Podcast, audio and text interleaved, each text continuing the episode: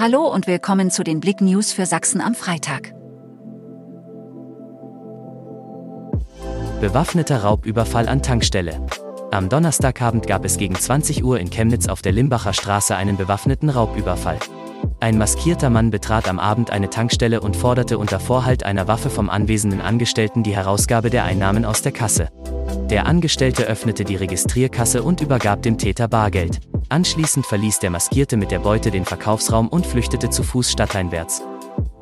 Silvesterpartys für Kurzentschlossene in Chemnitz und Umgebung.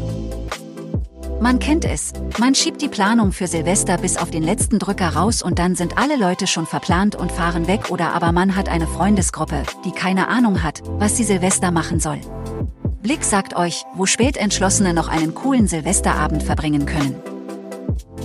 Von Fahrbahn abgekommen, Unfall in Großschirmer. Am Donnerstagmorgen kam es kurz vor 7 Uhr zu einem Verkehrsunfall auf der B101 kurz hinter dem Ortsausgangsschild Großschirmer.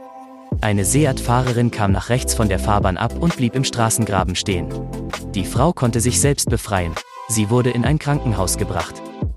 Zu der Minis findet eine Lösung für Mini-Ponys und Mini-Esel. Seit wenigen Tagen haben die Mini-Ponys und Mini-Esel im Zoo der Minis jeweils einen eigenen Unterstand. Den Tieren schadet zwar der Regen nicht, allerdings sind sie besonders im Herbst und Winter auch weit davon entfernt, das schlechte Wetter gut zu finden. Eine andere Möglichkeit wäre es, die Vierbeiner im Stall zu lassen, dann sind sie aber für die Besucher nicht mehr zu sehen. Danke fürs Zuhören. Mehr Themen auf blick.de